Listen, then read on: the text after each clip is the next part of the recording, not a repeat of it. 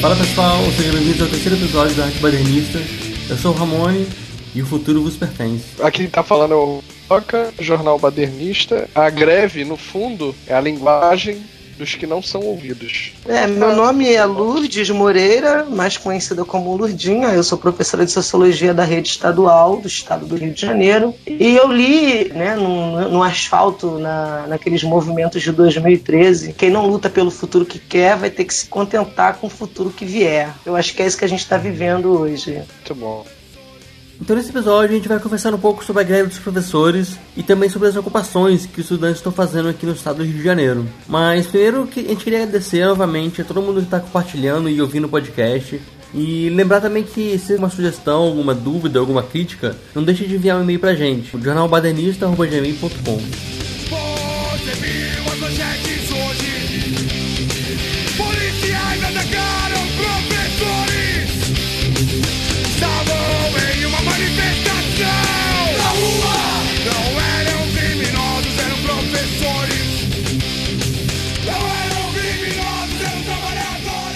Antes de falar sobre o presente, eu queria voltar um pouco no tempo para falar sobre aquela greve que rolou em 2013. O governo chegou a cumprir com as coisas que ele prometeu? No final das contas, a categoria ganhou alguma coisa com ela? É, na verdade, aquela greve basicamente só garantiu né, é, o descongelamento do nosso plano de carreira e, no, no, final das contas, a gente conquistou uma coisa que já era nossa. Muitas pessoas que fizeram a greve foram perseguidas pelas direções das suas escolas, a mando das metropolitanas e da SEDUC e perderam né, a, a origem. O que, que é isso? Você é lotado, tua matrícula está numa escola, as direções estavam dando código de falta para as pessoas, não código de greve, e aí, consequentemente, abandonam.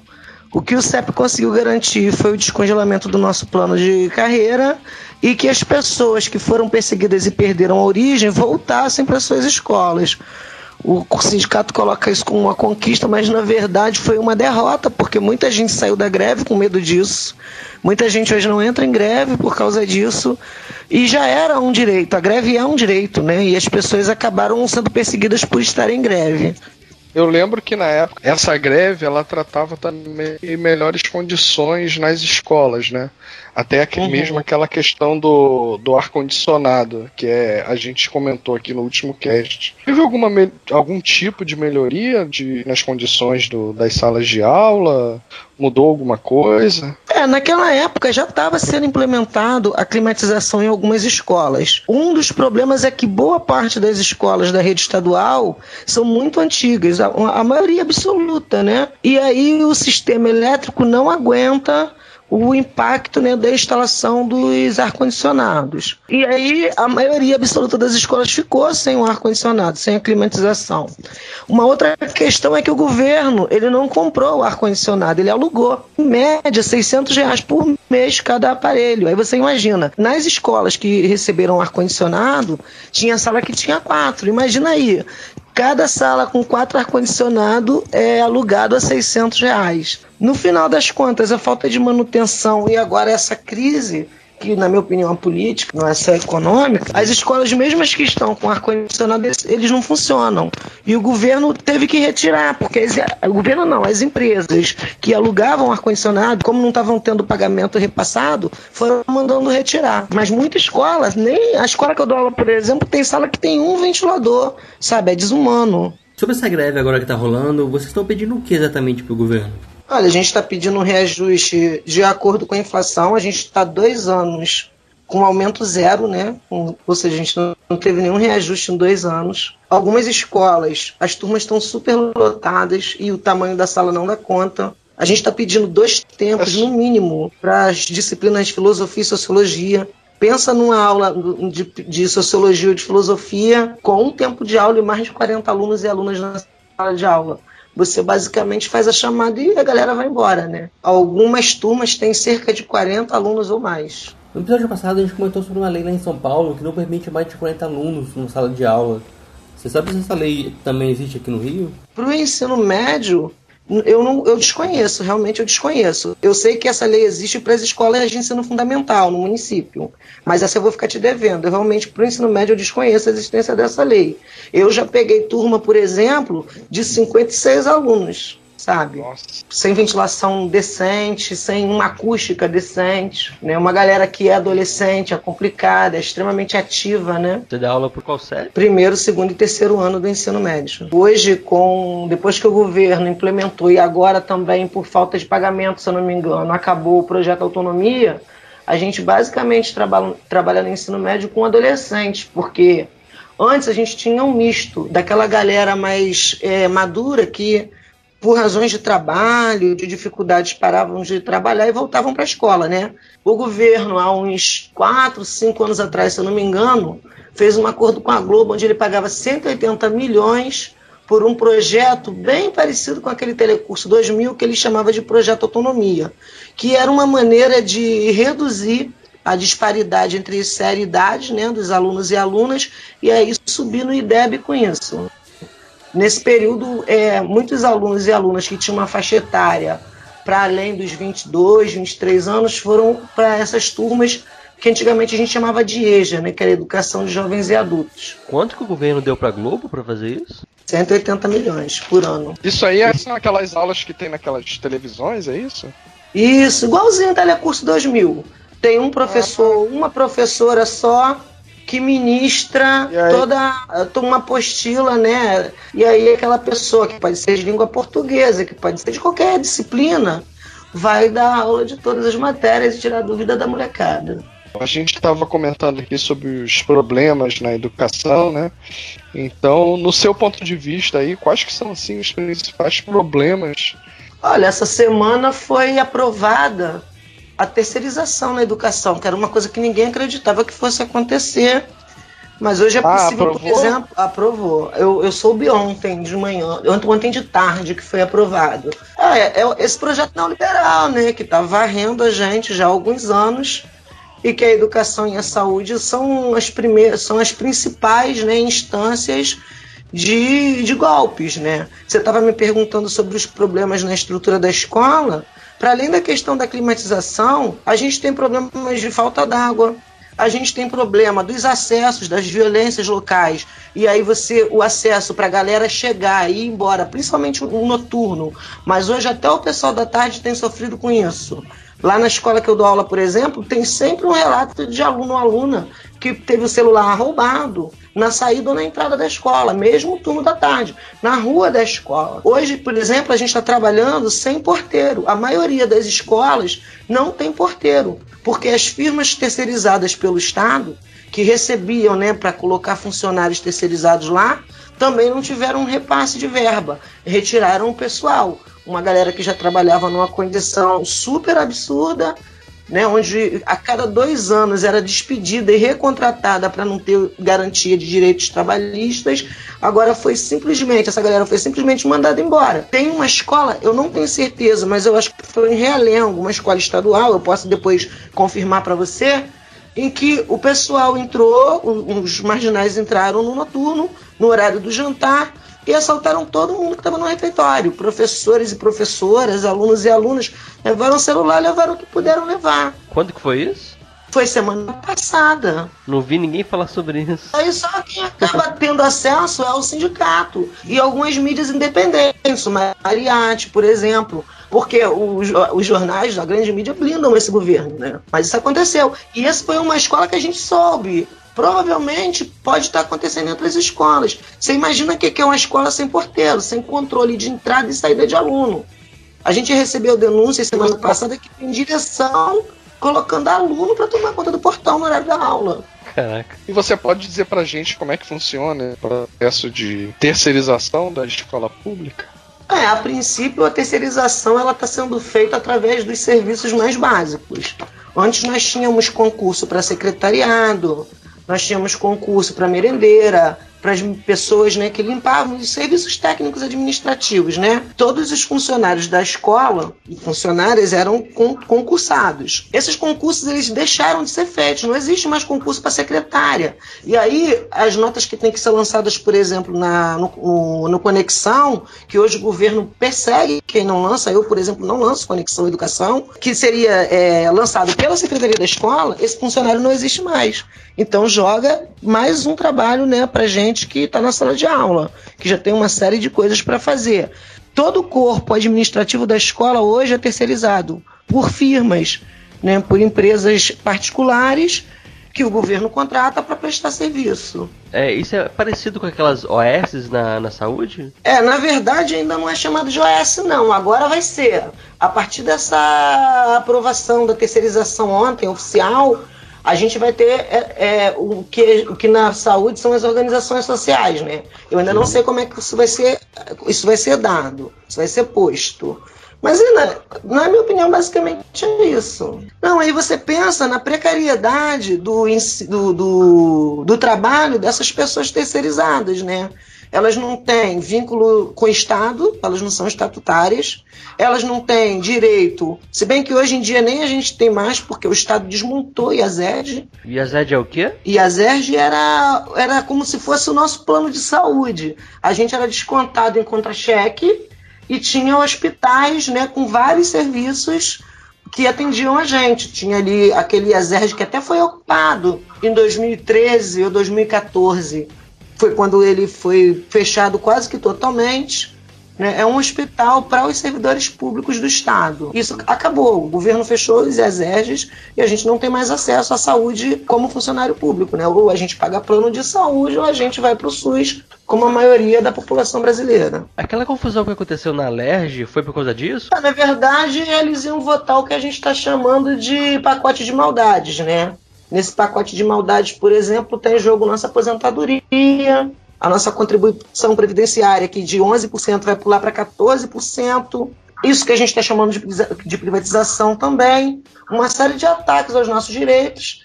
E ontem seria a votação, o Dornelli estava lá, uhum. e o pessoal que estava em assembleia, ali no Passo Imperial, foi em passeata para lá. E tentou entrar para acompanhar. Só que os seguranças da Alerj né, jogou de dentro para fora gás de pimenta, Hoje eu soube que teve um companheiro que foi espancado pelos seguranças lá dentro. Sério? A gente não sabia disso. É, ele vai soltar o vídeo que fizeram sobre isso. Ele ainda não soltou. Ele levou gravata, soco, pontapé caiu, né, sem, com, com, dificuldade de respirar, e um deputado que é médico, que agora eu não lembro o nome, disse que aquilo era frescura, ele estava de mimimi quem acabou atendendo ele foi é, uma comissão que cuida, né, dentro da LERJ, dessas questões de doença, falta de ar, uma equipe de saúde. Mais tarde, mas ele ficou muito tempo lá, meio que desfalecido. Apanhou mesmo da segurança da LERJ. O que não é a primeira vez. Na greve de 2014, quando a gente acampou em frente à LERJ, a gente também apanhou das seguranças lá dentro. É, a gente tentou arrancar uma reunião, uma uma audiência e a gente simplesmente não foi ouvido e apanhamos deliberadamente porque queriam expulsar e a gente dizia não. Se a casa é do povo, a gente é o povo, a gente vai ocupar. E foi a mesma coisa, gás de pimenta, é, é o que os, os seguranças da LERJ têm.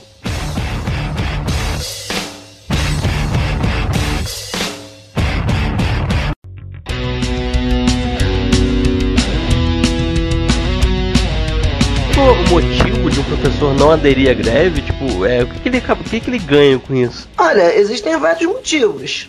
Uhum. Um dos principais motivos que a galera alega é que não vai, não quer repor a aula sábado. Esse é um dos principais, é uma das principais falas. Um outro motivo é a falta mesmo de consciência política, né? Da importância que cada um é, tem como sujeito da história da política. Mas hoje, com o plano de metas do governo, que te dá uma série de bonificações se você não tira licença médica, se você não falta, e me uhum. cobra depois explicar essa questão da falta. Se você não faz greve, se você aplica essa ERG, que é uma outra também é, um outro, é uma outra exigência comum né, entre os alunos e alunas e a professorada. É o fim do SAERG. A nota o que, que é isso, SAERG? SAERG é um sistema que externo é? de avaliação. É uma prova externa elaborada numa universidade de Minas, onde o governo gasta horrores é, pagando né, para a universidade elaborar e é aplicada para os alunos de ensino médio. Tem o SAERG, o SAERGinho, para verificar o nível de aprendizado né, da, das unidades escolares e da educação como um todo no Estado. Você acha que esse, esse SAERG consegue provar quanto a escola é boa? Teoricamente, né, algumas pessoas, uma vez no ato na, na Barra, Um uhum. cara muito agressivo me parou. Por que, que vocês são contra o Saerj? Vocês são incompetentes, por acaso? Falei, eu não seria contra o Saerj, primeiro. Se o dinheiro que é investido nele fosse investido na educação para que a gente realmente conseguisse dar aula com alguma qualidade. Uhum. Né? Eu não seria contra o Saerj se de fato quem fosse, né, é, é quem elaborasse o Saerj fossem professores do próprio Estado, que têm contato com a realidade política, econômica, cultural da galera das escolas, que aliás o Estado do Rio de Janeiro tem, tem uma diferença enorme. O SAERJ é elaborado em Minas, olha que loucura, né? Tem questões na, na prova do SAERJ que o aluno simplesmente não vê, o aluno simplesmente nunca viu, dependendo do, do, do currículo que é aplicado. Hoje o governo impõe um currículo mínimo. Quem pensa educação não aplica. Mas a gente é ameaçado de ser punido por isso, por exemplo. O que é o currículo mínimo para um cara que vai ter que responder sobre Foucault, sobre Simone de Beauvoir?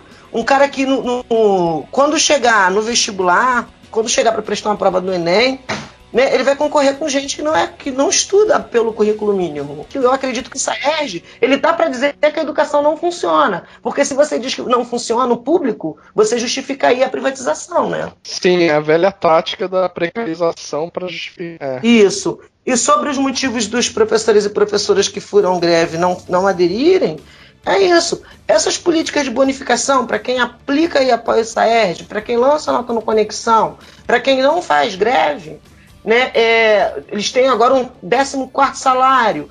Todo mundo que não faz greve, todo mundo que lança nota, todo mundo que aplica Saerj, recebeu até o ano retrasado, porque no passado levou calote do governo e a gente achou bonitão.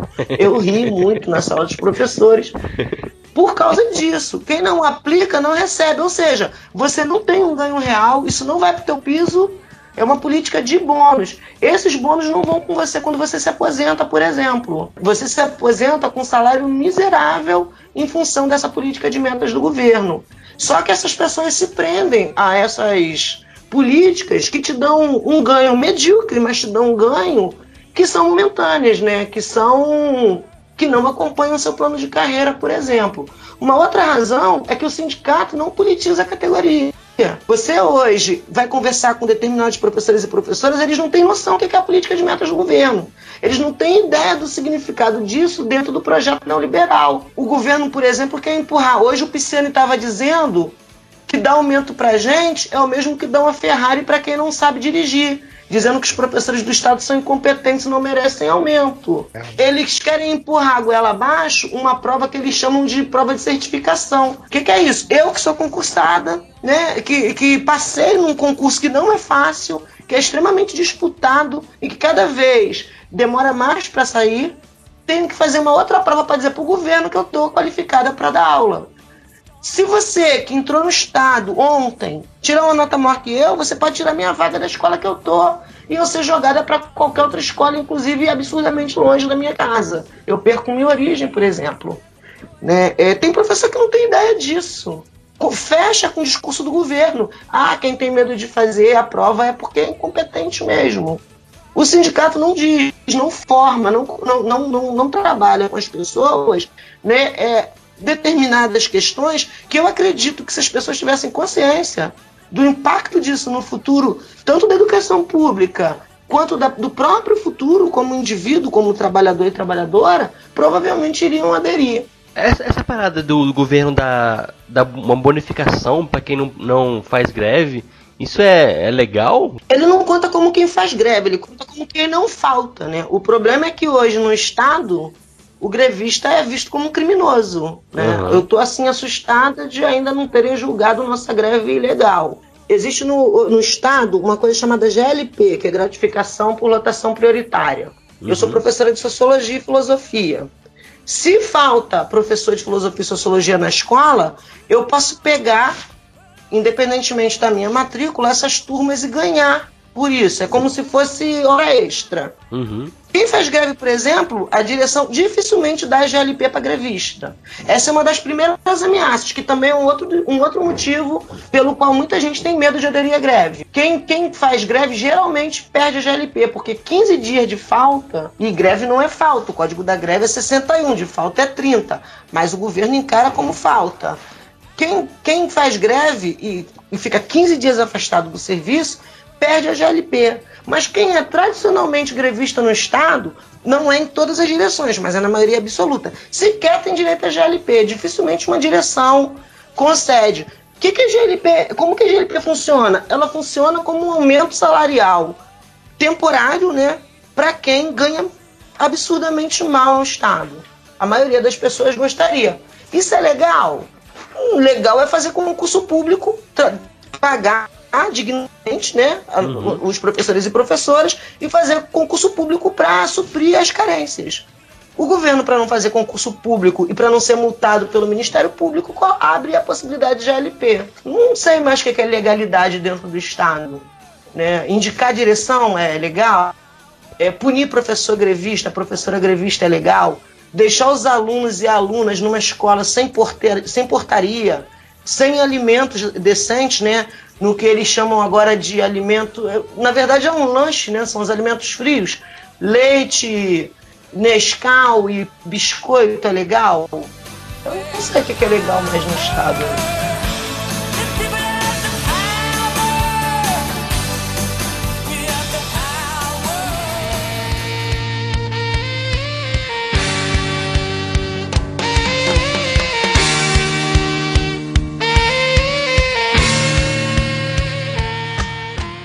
Você está por dentro desse movimento das ocupações das escolas?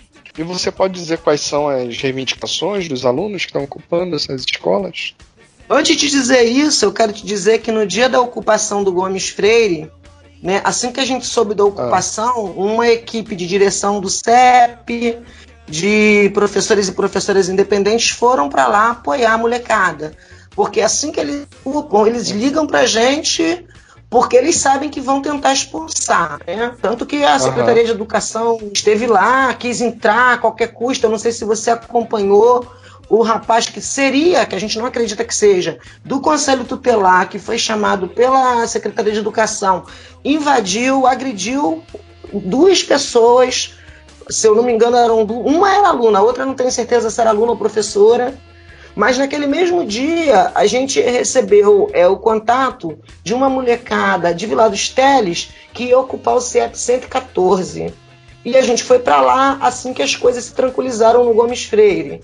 Quando a gente chegou lá, é, a molecada já tinha tentado entrar. O que, que a direção da escola fez? Ela chamou uma pessoa que a gente não sabe se é um policial, a gente não sabe se é um miliciano, mas que ela disse que era alguém que garantia né, a retaguarda dela, dela não delas, são duas diretoras. Essa pessoa ficou circulando a escola com carro prata, desceu do carro armado e simplesmente expulsou os alunos da escola e subiu para o gabinete da direção. Eu filmei e outras pessoas filmaram ele saindo. Né? A gente ligou para o jurídico do CEP, que procurou a, a, placa. E a placa do veículo dele é a placa de um veículo que estaria preso, né? que estaria detido é, no pátio do Detran.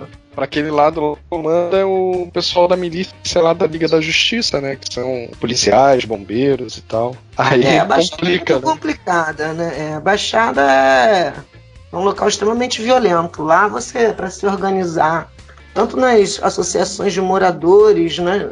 Né, na, os tipos de organização políticos mais básicos são extremamente perigosos, né? Porque quem controla normalmente é a milícia que é a polícia, né? Que acaba sendo, ah, chama a polícia. Como é que você vai chamar a polícia? É a própria polícia.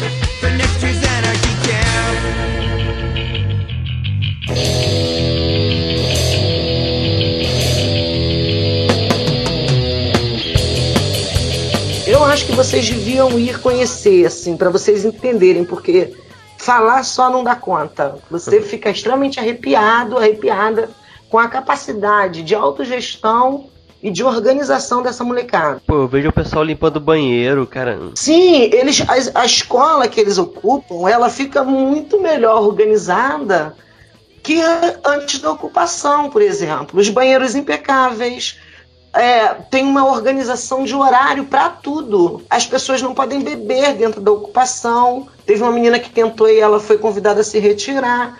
Eles fazem assembleia. Teve um amigo meu, professor, que perguntou: Ah, Nordinha, é, isso aí quem está organizando não são os alunos, não, né? São os professores. Falei, cara, são os alunos e alunas. A gente não pode participar nem das assembleias deles.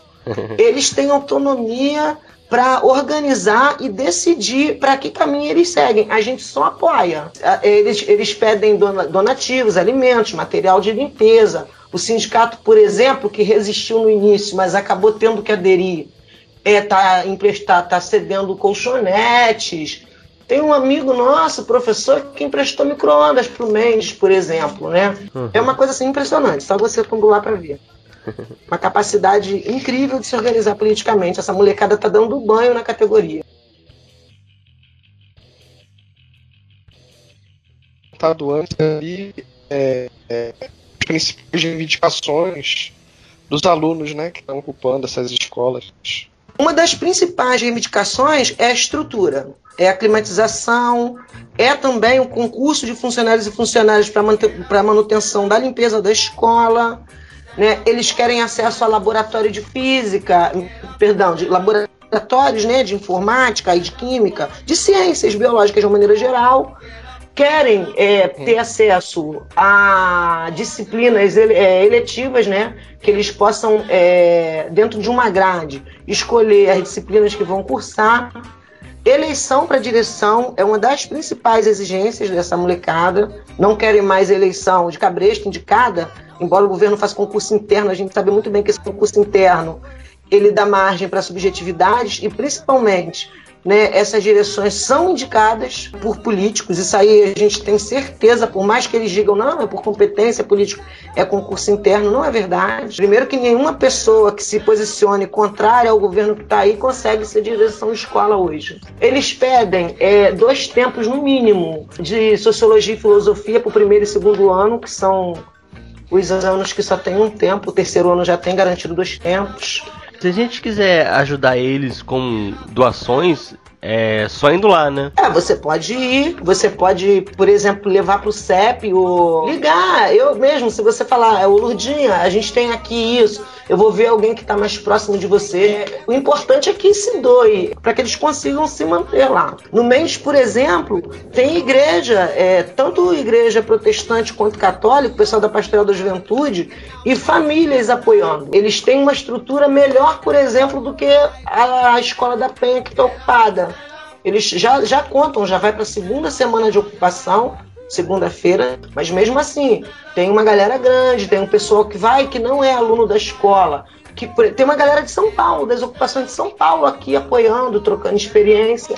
Então é bastante gente, né, precisando de suco, de biscoito, as coisas mais elementares, né, para você manter a limpeza do banheiro, das salas, dos locais onde eles dormem, da cozinha, né? Eles conseguiram acesso à cozinha, então eles e elas mesmos preparam a própria comida. Uma das ameaças da Secretaria Estadual de Educação era que ia chamar o Conselho Tutelar para retirar essa molecada que boa parte é menor de idade. A faixa etária uhum. deles compreende aí 16, 17 a 20 e poucos anos. E a SEDUC realmente uhum. entrou com pedido de reintegração de posse que foi negada. É, a livre manifestação, uhum. a livre organização estudantil é garantia, inclusive, né, no ECA, no Estatuto da Criança e do Adolescente como se a escola não fosse da, dos alunos e alunas, né? Como se fosse uma posse da Secretaria de Educação e da direção da escola. É um absurdo. Como que tem, tem, sido a, a visão dos pais, dos outros alunos com a ocupação? Tem dado, tem dado algum problema? Olha, no Mendes, por exemplo, esse da ilha, a direção estava usando. A gente até tem um áudio de uma menina que vazou a direção estava usando alguns alunos, principalmente o pessoal do terceiro ano, que está para se formar, que eram contrários à ocupação, a direção estava incentivando esse pessoal a invadir a escola. Né? A galera ficou um pouco amedrontada. Segunda-feira de manhã, que era o dia que teoricamente a escola seria invadida, a galera foi para lá correndo para apoiar, para impedir a, a, que os alunos forçassem a entrada. Mas acabou que os professores que estavam lá e as professoras e o pessoal, né, os alunos ocupados que ocuparam, conseguiram conversar e resolver o conflito. É, alguns professores, poucos na verdade, porque a gente tem um índice histórico de cerca de 80% de paralisação no Estado. Né? boa parte das escolas tem mais de 70% de paralisação. Então, é alguns poucos professores e professoras que se colocam como ah, eu me preocupo com a educação, não pode fazer greve, isso não resolve, tem criado alguns problemas sim. Mas como estão, estão em minoria, acabam ficando numa situação também muito difícil, né? Porque são cobrados. Você não está em greve, mas você vai, pelo menos moralmente, apoiar, né? No é. Mendes eu ainda não sei como é que tá. No, no, da ilha, no Gomes, eu ainda não sei como é que tá essa situação. Eu não soube uhum. ainda de nenhum conflito lá, não.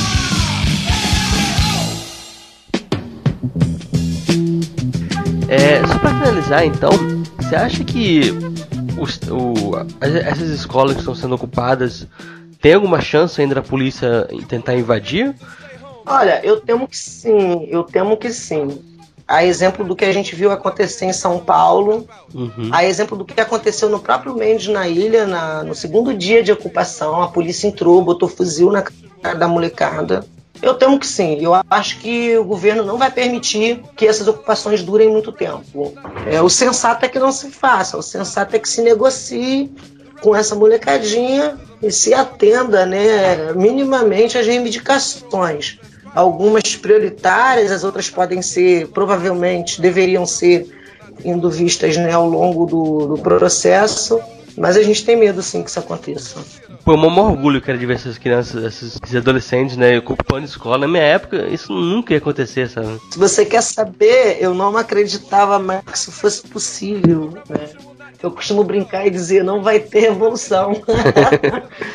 é muito bonito mesmo. Eu falo às vezes com os meus alunos e alunas né, da, do ensino médio, falo, porra, cara, na minha época, a gente apanhava da polícia para conseguir passe livre, que a gente não teve acesso e vocês têm, né?